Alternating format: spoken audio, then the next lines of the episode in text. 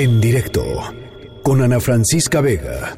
Los tres hijos de Gladys Giovanna, acusada por el feminicidio de la niña Fátima de siete años, quedaron a resguardo de la Fiscalía de Justicia Capitalina y fueron eh, trasladados a un centro de estancia transitoria. La institución, por cierto, retiró la custodia de estos, de estos, tres, eh, de estos tres niños.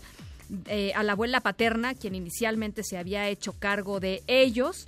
Eh, eh, que la información que ha estado surgiendo eh, pues en, las últimas horas de, Gladys Giovanna, que está pues en Santa Marta, Acatitla, es que em, ha habido denuncias de que ha sido víctima de maltrato y víctima de golpes por parte del personal de Santa Marta, Acatitla. Es por lo pronto la información que se tiene de acuerdo con eh, el relato de la madre de eh, Gladys Giovanna de Marcelina Cruz. En la línea telefónica está eh, Ana Catiria Suárez, defensa legal de la familia de Fátima. Ana Catiria, ¿cómo estás? Buenas tardes, te saludo con mucho gusto. Buenas tardes, muchísimas gracias por el espacio. Al contrario, abogada, pues platícanos un poco cuál es la situación de, de Gladys al día de hoy. Bueno, la situación de Gladys eh, de manera personal la desconozco, puedo hablar del proceso y de la situación de la familia de Fátima. Actualmente, eh, el viernes pasado tuvimos la audiencia inicial que constó en la imputación directa que hace la Fiscalía a ambos acusados, ambos detenidos. Vimos con buenos ojos que la Fiscalía tuvo a bien dividir la conducta en dos delitos, por un lado el secuestro agravado y por otro lado el feminicidio. En este sentido se les formuló la imputación y el juez de la causa resolvió vincularlos a proceso por estos dos delitos. A partir de eso, la defensa pública de los acusados solicitó un plazo de investigación complementaria que consta de cuatro meses. En este periodo, ambas partes podremos aportar elementos, indicios y datos de prueba para poder colocarlos en el proceso penal para llegar a una sentencia en lo que respecta a los intereses de la familia de Fátima, pues condenatoria, ¿no? Para hacer justicia a estos atroces delitos. Sí, em, eh, eh, el, el, tema del maltrato que ha, eh, del que se sabe, o por, por lo menos de que, ha denunciado em, Gladys Giovanna, ¿tiene algo que ver, de, de, alguna manera influye en algo en este proceso que nos está relatando, abogada? No, yo creo que eso es responsabilidad de la autoridad el Estado tiene que velar por la protección y garantizar los derechos humanos de cualquier ciudadano, sean víctimas o victimarios, y en este sentido, pues eh, lo único que puedo manifestar es que eh, la autoridad tendrá que tener mucho cuidado en el tratamiento que se da en el internamiento de los dos acusados, pues no podríamos permitir que cualquier causa ajena a la asesoría jurídica o a las propias víctimas derivara en una disminución o, o, eh, de que se diluyera eh, la fuerza de la imputación por hechos que no son adjudicables a, a las víctimas, ¿no? La familia de, de Fátima, ¿cómo, ¿cómo se encuentra, abogada? Terriblemente afectada, no puedo ni siquiera transmitir con palabras el dolor de sus ojos. Eh, la madre de Fátima se encuentra en una situación de afectación psicoemocional gravísima, los hermanos también. Estamos aludiendo a las diferentes instancias e instituciones del Estado para llegarnos de, de pues los recursos como SEAB, eh, atención psicoemocional para las víctimas indirectas, eh, protección también para ellos, entre otras cosas, ¿no? ¿Y cuál ha sido la respuesta del Estado?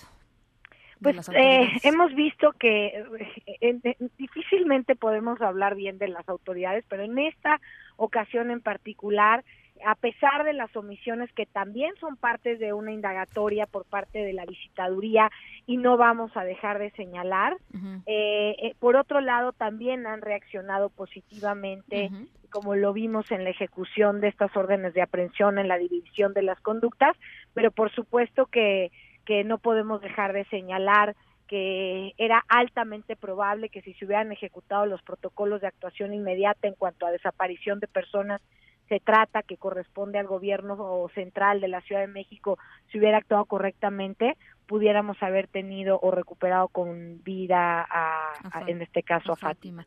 Eh, porque a mí sí me llamó mucho la atención, eh, abogada, en el recuento, digamos, del, del de, después de que nos, nos enteramos de este brutal eh, de feminicidio, en el recuento inicial que hicieron las autoridades, en donde dijeron que se había em, activado rápidamente el protocolo y, que, y, que, y que no era cierto este, este asunto de la hermana que había ido al Ministerio Público a tratar de levantar la demanda, que, que se había levantado inmediatamente todo esto este, pues uno se pregunta y entonces, este, si se activó todo eso, ¿qué pasó? ¿Dónde está? ¿Cuántos agentes participaron en la búsqueda? Este, en fin, no sé, la, este, información sobre sobre este supuesto eh, operativo que se pudo haber llevado a cabo. Eh, no, claro, tu cuestionamiento es totalmente asertivo.